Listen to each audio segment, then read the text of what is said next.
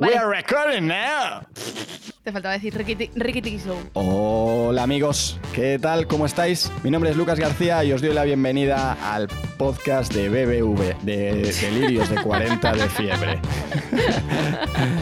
Estoy aquí con Marielle Sánchez Valencia, como siempre. Bueno, aquí no, aquí no, estamos cada uno en nuestra casa porque Seguimos en fase cero. El coronavirus nos ha obligado. ¿Cómo es el virus, eh? Qué caprichoso. Seguimos en fase cero en nuestra comunidad. En próximas noticias en Radio Televisión Española.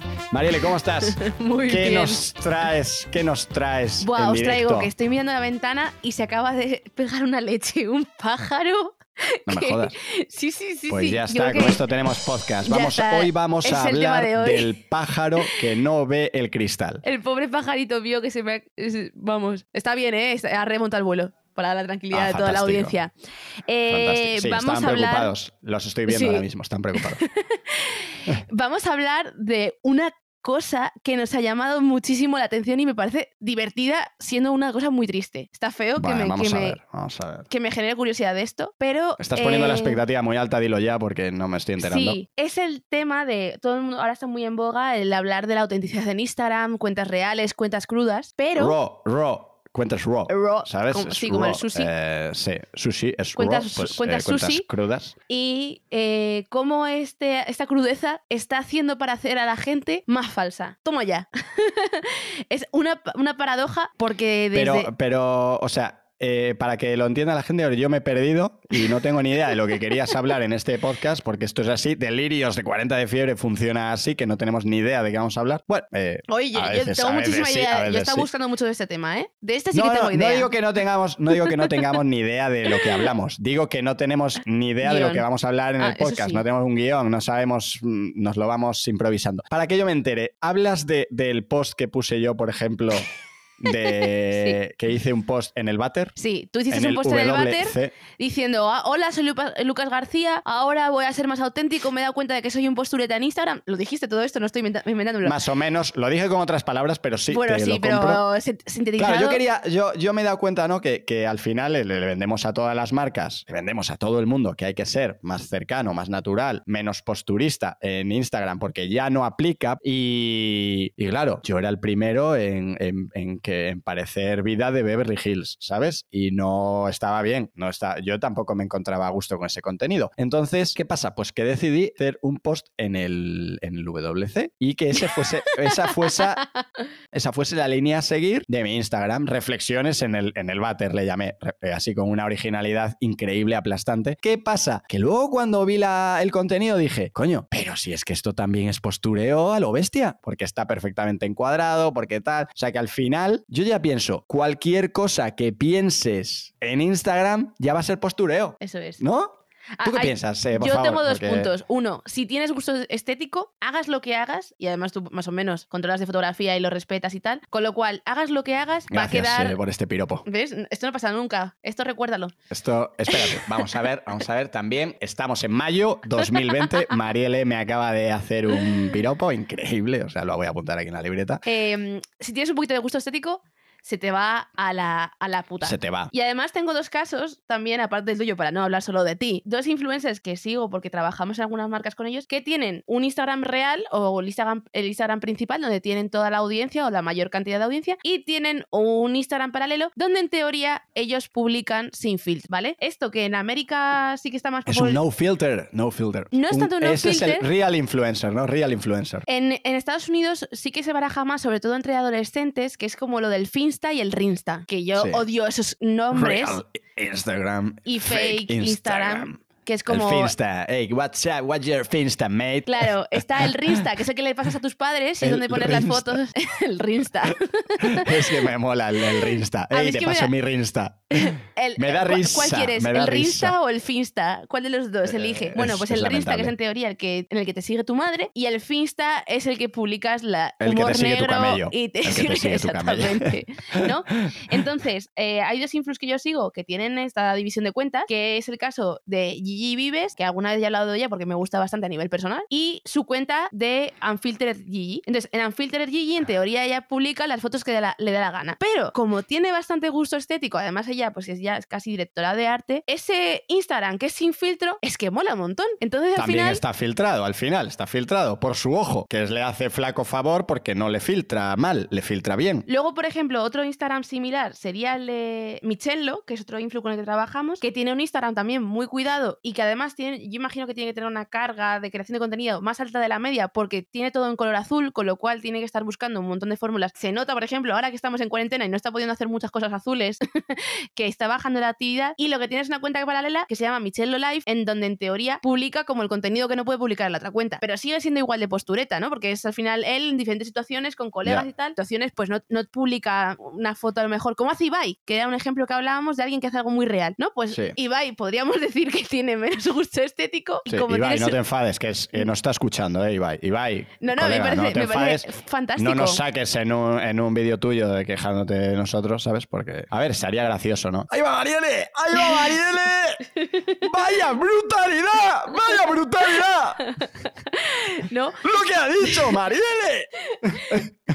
Que, bueno, a lo mejor yo también- realmente no es, no es Ibai, sino en general las cuentas de humor, ¿no? De humoristas. Sí, no de humor, de es que los humoristas van, van sin filtros ya de base, entonces, ¿sabes? Es que es diferente. Entonces sí que consiguen esa autenticidad. Entonces puedo entender que en el caso de los influencers que más son más de lifestyle, lo hacen por una cuestión de también hay una presión, ¿no? De tener que tener el feed siempre perfecto y que todo cuadre. Yo Aparte por- de también ¿dónde, negocio, ¿eh? dónde ha nacido? Yo creo por dónde han nacido cada uno, ¿no? O sea, que no, no, a ver, no hablo de Extremadura o, o Gijón, no, no hablo de, la, de, la- de dónde han nacido ellos como personas, sino de dónde han nacido como influx, ¿no? Como creadores. Si has nacido como creador en Instagram, pues seguramente tengas más ese, ese, ese postureo. Si has nacido como creador en YouTube, tienes menos filtro. ¿Dónde, ¿Dónde has empezado a ser creador? Marca un poco, es una pregunta, marca un poco, ¿no? Sí, no, no, no, no. Sí que en, en estos que hemos hecho sí que encaja bastante. Pero también aquí yo veo, en el caso de tener el Finsta Rinsta, esta división, me parece una oportunidad, también una- un negocio, una cuestión de negocio, porque estas personas que son capaces de generar mucho tráfico en su perfil, ahora crean otro en el que a lo mejor no tienen el mismo tráfico, pero sí que es más accesible para otras marcas con menos presupuesto, con lo cual... Bueno, la... esto es diversificar, ¿no? Entonces, si diversificas al final, ganas atención de otra gente que no te estaba prestando tanta atención. Entonces, está bien. 100%. Pero yo lo que quería es dentro de este tema de la autenticidad, es abrir un melón que hasta que no me puse a investigar este tema no sabía que tenía Pero nombre. todavía no es como- temporada, ¿eh? Todavía no es, es mayo, No es no es temporada.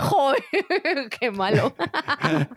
me ha gustado, me ha gustado de lo malo que es. Este melón todavía verde es el tema de intentar ser más auténtico mostrando tus sentimientos, a.k.a. llorar en Instagram. Ojo, Llorar en Instagram. Increíble. que Llorar en teoría- Instagram, ¿eh? Esto me lo has enseñado tú porque yo no lo tenía localizado y a mí me parece esto el melón, sin duda. O sea, es un movimiento que como que el más caso más conocido es el de Kendall Jenner. Kendall Jenner subió un vídeo llorando a Instagram mostrando sus problemas del primer mundo. Eh, luego, por ejemplo, también se lo vi a uno de los actores de La Casa de Papel, el que hace de Río, y se lo he visto a más influencers. Entonces, investigando sobre ello y eh, la línea de la autenticidad, la falsedad, se ve delgada y esto, y de hecho hay universidades que lo están estudiando ya porque creen que este tipo de conductas pueden tener consecuencias negativas sobre los adolescentes que sigan estas tendencias, ¿no? Por un lado, tiene la parte positiva de mostrar algo más allá de un mensaje tóxico de todo, de que todo es feliz y que todo me va genial, se- mostrarse humanos, reales y no que todo es el país de la piruleta. Pero por otro lado, hay el tema de la táctica y es que eh, se- he leído que muchos de, estos,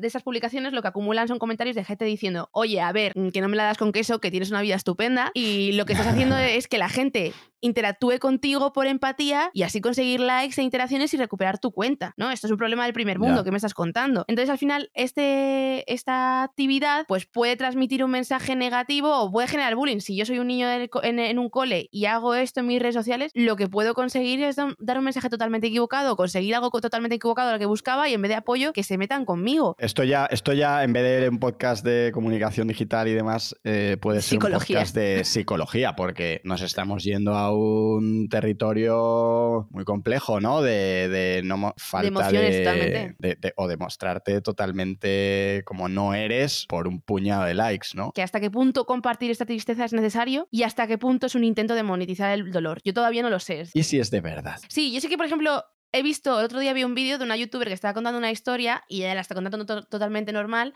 y hay un momento en el que se emociona porque le viene un recuerdo muy bonito llora tal, ella lo dice en plan de, oye, no, que no es por esto, es que me he emocionado y tal, y es guay emocionarme contándome esto, que no es por causar ningún show. A mí en ese caso me parece guay, pero solo el story llorando me parece, no sé, no me, no me termina de molar. Claro, cada vez nos va a costar más diferenciar qué es fake y qué es real, ¿eh? Ya te lo digo. En fin, esto me, me provoca bastantes sentimientos encontrados. Están en- eh, los he encontrado porque no los tenía cerca. Por sacar un, pre- un aprendizaje de esto, también pensaba, pues, oye, si soy una marca, ¿cómo puedo trasladar? Es decir, debo ser más real. Y como siempre decimos en esto este programa, no sé si porque tú eres gallego, depende. Depende, correcto, correcto. ¿Hasta qué punto interesa que tú seas más real a una audiencia? ¿Va a generar más empatía y conexión o va a generar más indiferencia? A mí hay veces que alguna marca lo que hace es como mostrar a sus empleados o mostrar su día a día y digo, pues muy bien, pero a mí lo que me gusta, lo que me interesa son los looks que hagas con tu ropa. Por ejemplo, eh, me viene mucho a la cuenta pues, las cuentas corporativas que realmente son más pensadas para los propios empleados que para eh, la audiencia en general. Te voy a dejar una reflexión final Por favor, sí. y lo hablamos en el siguiente episodio. Toma ya, segundo episodio, como el padrino. El- las marcas no tienen futuro en las redes, socia- en las redes sociales. Adiós.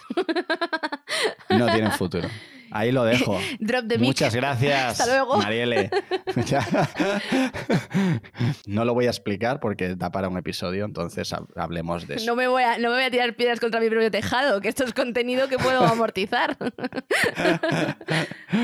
Pues nada, amigos, ha sido un verdadero placer. Otro episodio más aquí con Mariele en casa. Hay que ponerlo entre paréntesis en casa de Delirios y 40 de Fiebre. Ya sabes, escríbenos en Instagram de socialmood, arroba socialmood, si quieres contarnos algo, preguntarnos algo o si quieres que hablemos de algo, porque por ahí salen temas que nos decís y los cogemos al vuelo y soltamos reflexiones sobre ellos. Así que nada, eh, un abrazo muy grande, Mariele, y nos vemos en el siguiente. Adiós a todos. Hasta luego.